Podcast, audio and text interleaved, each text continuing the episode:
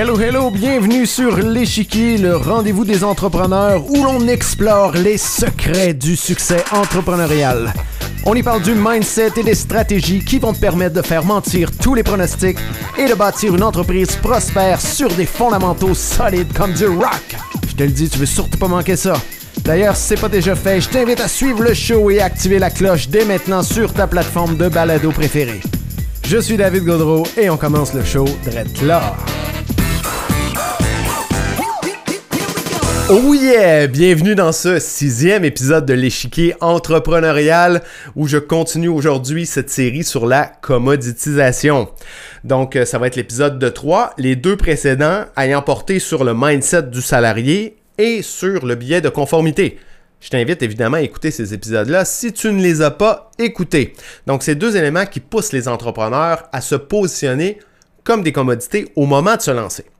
Aujourd'hui, on va parler du principe de commoditisation, qui est en fait un principe qui pousse les entrepreneurs non pas à se lancer au début et à se positionner comme des commodités, mais bien à se commoditiser au fil du temps.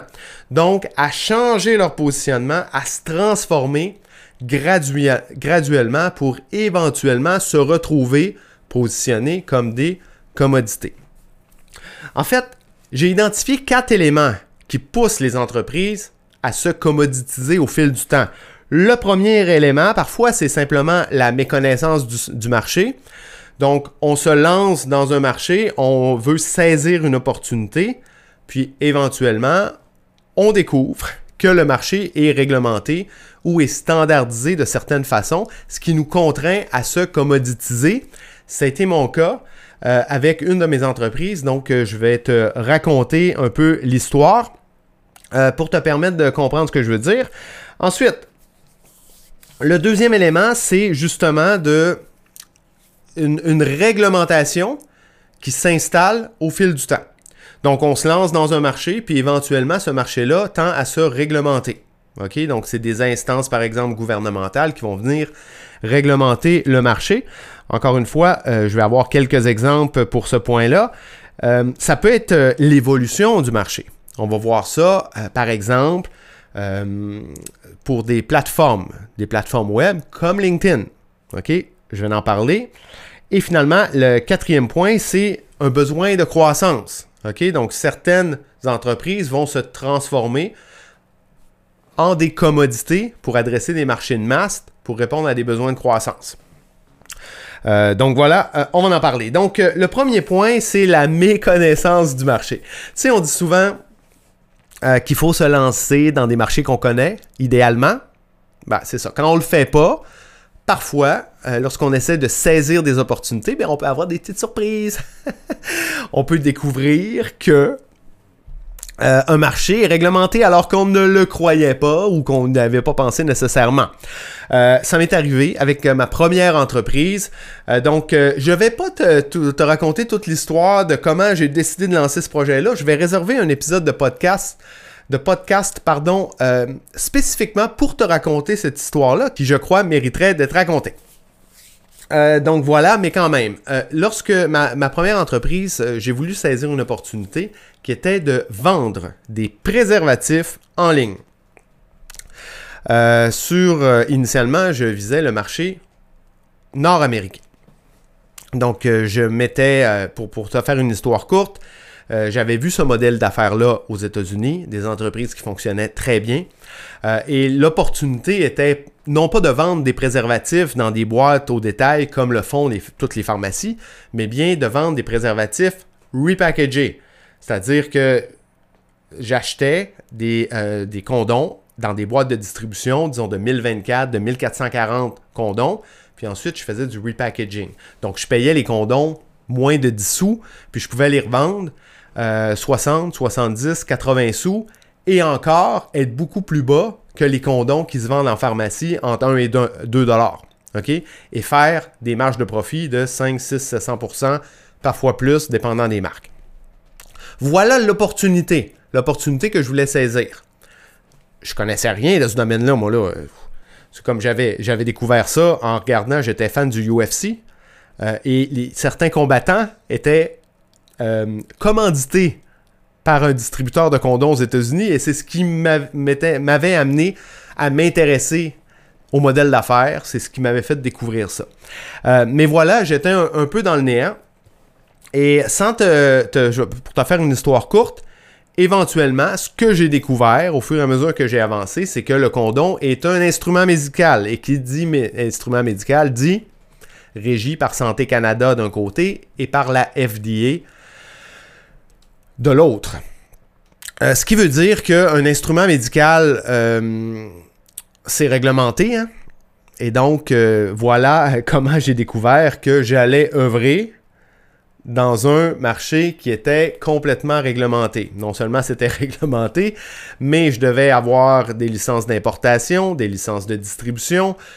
pour pouvoir distribuer les préservatifs, je devais avoir des procédures préétablies qui rencontraient euh, euh, les, exigences. Euh, ça impliquait aussi que j'allais me faire, comment on dit, vérifier. C'est pas le bon terme, là, mais il y a un agent de Santé Canada qui vient valider que tout est, tout est en ordre.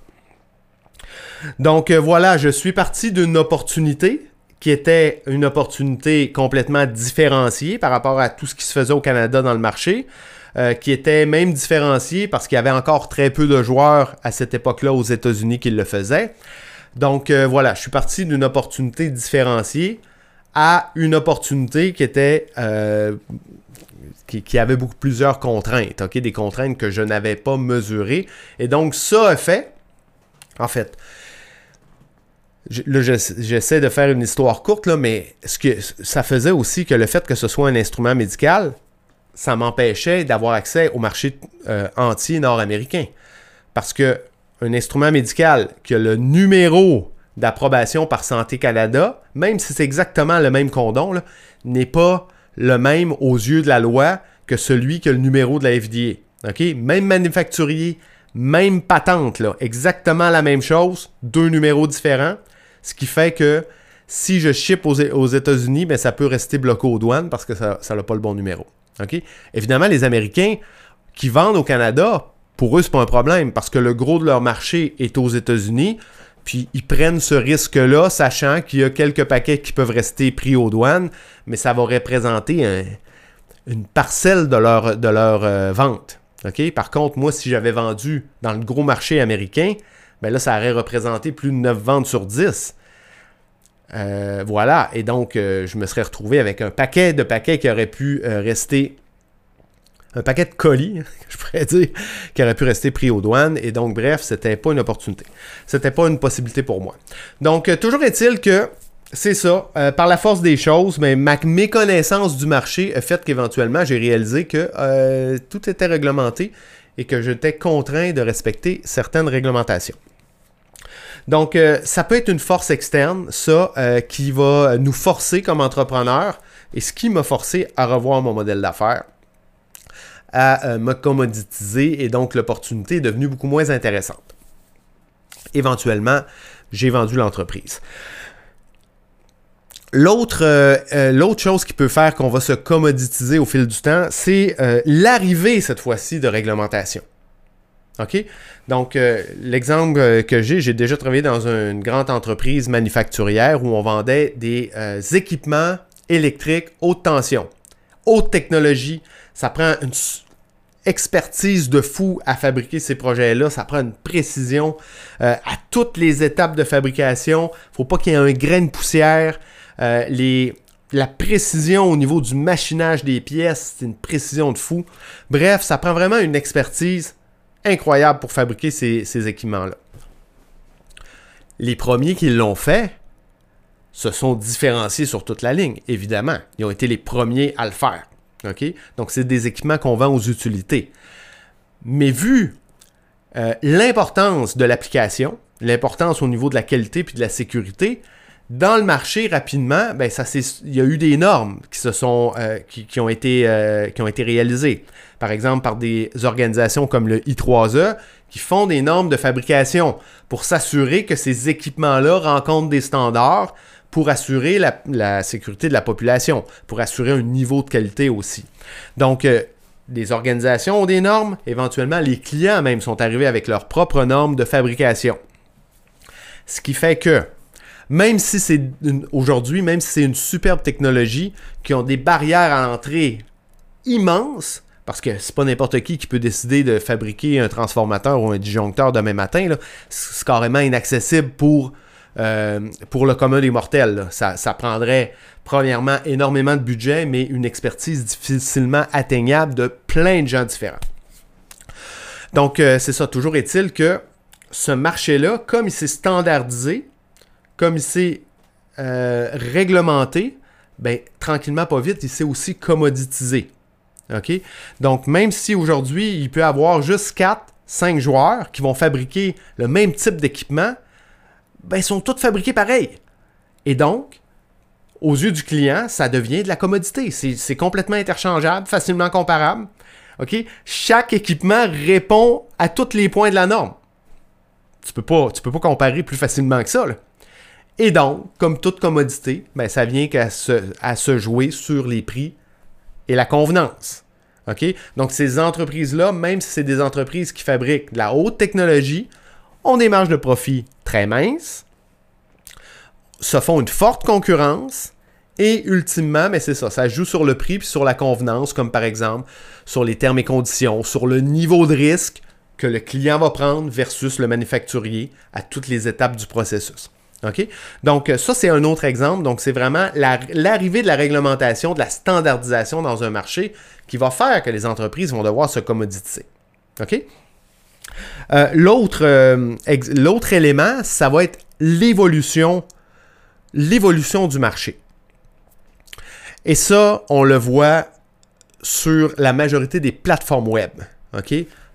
Lorsqu'ils débutent, si on prend un exemple, par exemple, Google Ads, si on prend un exemple de HubSpot, OK, qui, qui est un CRM, une plateforme de vente marketing en ligne. Si on prend l'exemple même de LinkedIn, OK, au début, ces plateformes-là, lorsqu'ils se lancent, euh, ont, pas une base de connaissances, ont pas euh, un écosystème d'experts qui les entoure. Mais ils ont quand même des technologies assez complexes qui vont vendre à des clients, des clients qui vont avoir besoin d'expertise pour se faire accompagner. Au début, évidemment, la plateforme peut fournir cette expertise-là, mais au fur et à mesure d'une croissance rapide, la, plateforme elle-même a de la difficulté à fournir cette expertise-là à une base de clients qui, est en croissance rapide. Et donc, ça crée une opportunité pour des experts, ou plutôt des personnes qui vont développer leur expertise pour devenir des experts, pour servir ces clients-là. OK? Donc, certaines personnes vont s'investir à développer une expertise et là, c'est difficile. La barrière à l'entrée est haute parce qu'il n'y a, a pas personne pour leur enseigner. C'est à travers les essais, les erreurs, euh, qu'éventuellement, ils vont développer une expertise. Et ils vont se retrouver parmi les premiers à offrir cette expertise-là dans le marché. Donc là, ils se retrouvent très différenciés. Donc, ils sont en mesure. et avec une valeur perçue qui est très élevée avec le client qui est dans le besoin. Et donc, ces experts-là, pour gagner en visibilité, tranquillement pas vite, vont se mettre à partager leur expertise. Déjà, le partage de leur expertise va permettre à d'autres de venir se former et développer eux-mêmes leur expertise. Donc, ne serait-ce que le partage de, contenu par ces experts-là va aider d'autres experts à s'en venir dans le marché. Mais c'est pas tout. La plateforme, elle, qui au début a tout intérêt à mettre la lumière sur ces premiers experts-là parce qu'ils en ont besoin, tranquillement, va vite, pas vite, vont bâtir une base de connaissances, qui va évoluer jusqu'à éventuellement offrir des certifications, parce qu'ils veulent avoir toujours plus d'experts, ce qui va faire diminuer le prix pour les clients. OK, donc c'est gagnant-gagnant pour les clients et pour la plateforme, mais pas pour les experts. Parce que les experts qui initialement sont différenciés, au fil du temps, se transforment en commodité. Parce que vers, la fin du processus, n'importe quel clin-clin peut sortir d'école, faire une certification et se positionner à niveau plus ou moins égal que n'importe quel autre expert qui a bûché comme un cave pour développer son expertise. L'autre, en quelques mois, va développer cette expertise-là en prenant une certification. Donc ça, c'est vraiment l'évolution. C'est l'évolution des plateformes. Toutes les plateformes se développent de cette façon-là. Euh, moi, je l'ai vécu encore avec LinkedIn. OK? Mais moi, j'apprends de ça.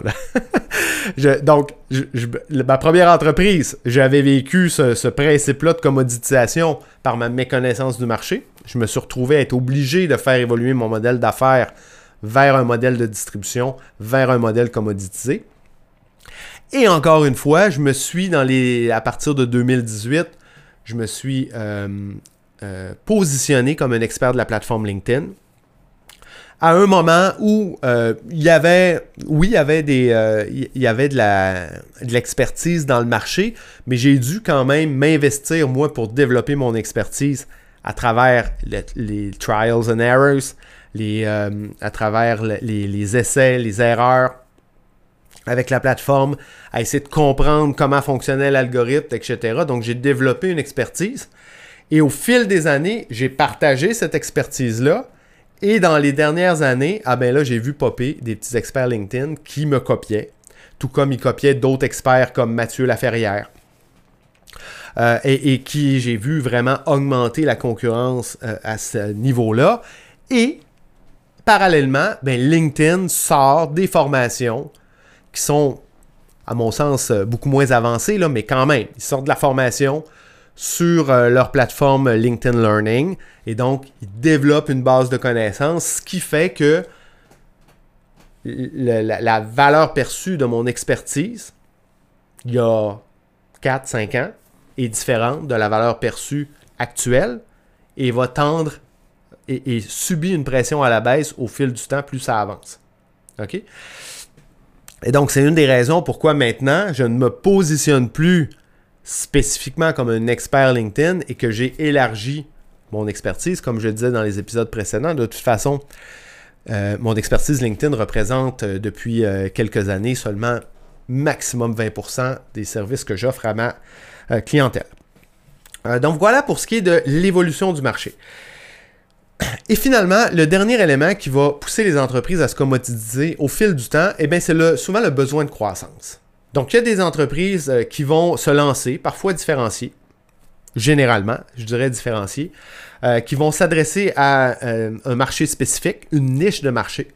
Puis éventuellement, au fur et à mesure qu'ils vont renforcer leur position dans le marché, qui vont augmenter leur crédibilité, ben là, ils vont avoir un besoin de croissance. Et il y a deux options qui s'offriraient à, à elles.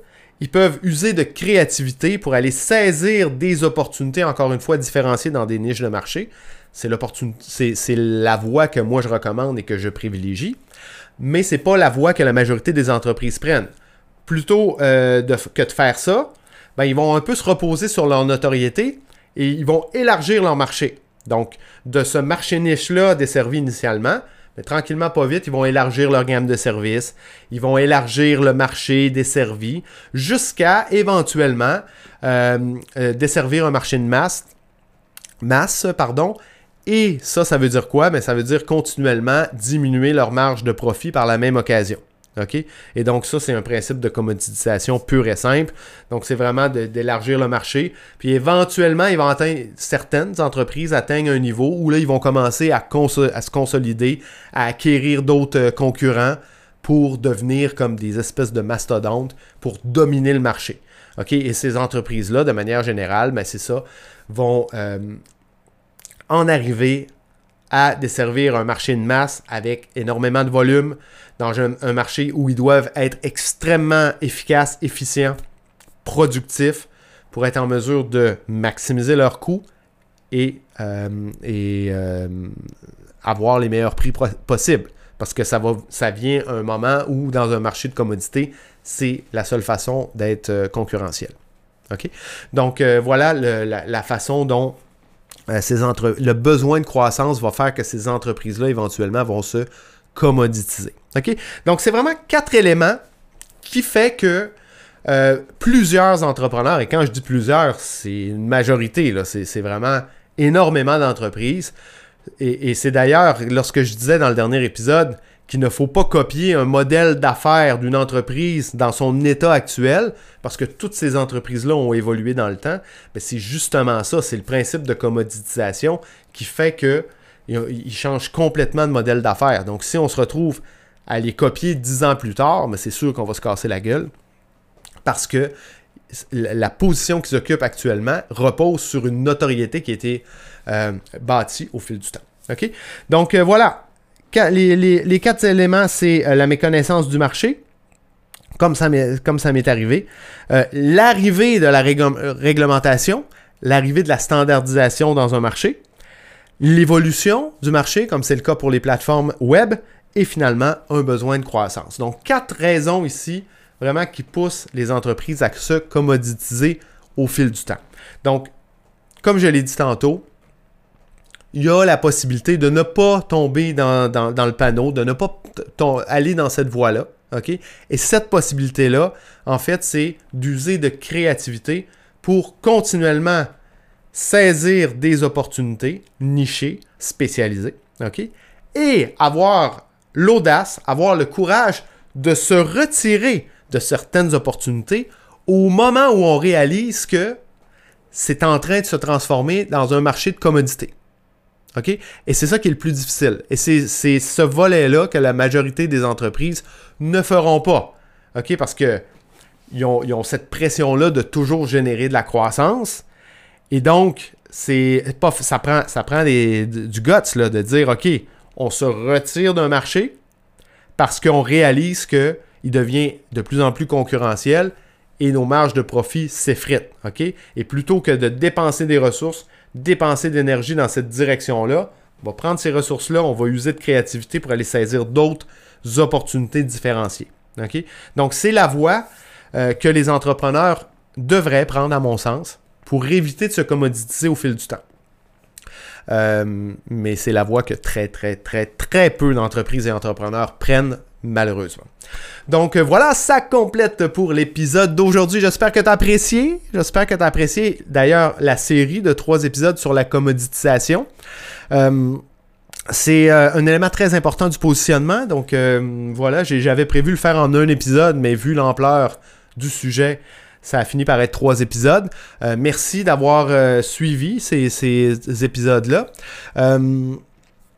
si tu as trouvé ça cool, si tu trouves le podcast intéressant, euh, je t'invite à me laisser 5 étoiles, un review 5 étoiles sur euh, peut-être Apple Podcast, Spotify ou sur ta plateforme de balado préférée, parce que ça va m'aider à faire découvrir le podcast et à impacter positivement encore plus d'entrepreneurs. Voilà, voilà. Pour ça, si euh, tu sens que tu es mal positionné en ce moment, que tu aurais besoin d'aide pour te repositionner, euh, vraiment pour te mettre dans une position où tu vas maximiser ta valeur perçue et, par la même occasion, maximiser tes tarifs. Tu vas être en mesure de diminuer le, nombre d'heures travaillées euh, pour ta business et augmenter le nombre d'heures travaillées sur ta business? Pour améliorer tes processus, pour améliorer tes offres, etc., etc., devenir ton propre média par la même occasion. Si tu as besoin d'aide pour faire ça, pour te repositionner, je peux t'aider. Euh, c'est ce que je fais dans la vie à travers des programmes de coaching et de formation. Donc euh, voilà, encore une fois, merci d'avoir été là aujourd'hui. Je te dis à tout de suite dans le prochain épisode. Ciao! Je suis David Gaudreau et je te remercie très sincèrement d'avoir choisi d'écouter le show aujourd'hui. Pour me partager tes commentaires sur le show, simplement pour continuer la conversation, tu peux le faire en te connectant avec moi sur LinkedIn. Aussi, on le sait, LinkedIn, c'est vraiment un incontournable pour tout entrepreneur. Alors, si tu veux obtenir mes ressources gratuites pour te lancer sur la plateforme et y bâtir ton audience, rends-toi au davidgaudreau.com barre oblique ressources avec un S. Enfin, si c'est toujours pas fait, ben oublie pas de t'abonner. Sur ce, je te laisse aller prendre la hauteur. Ciao!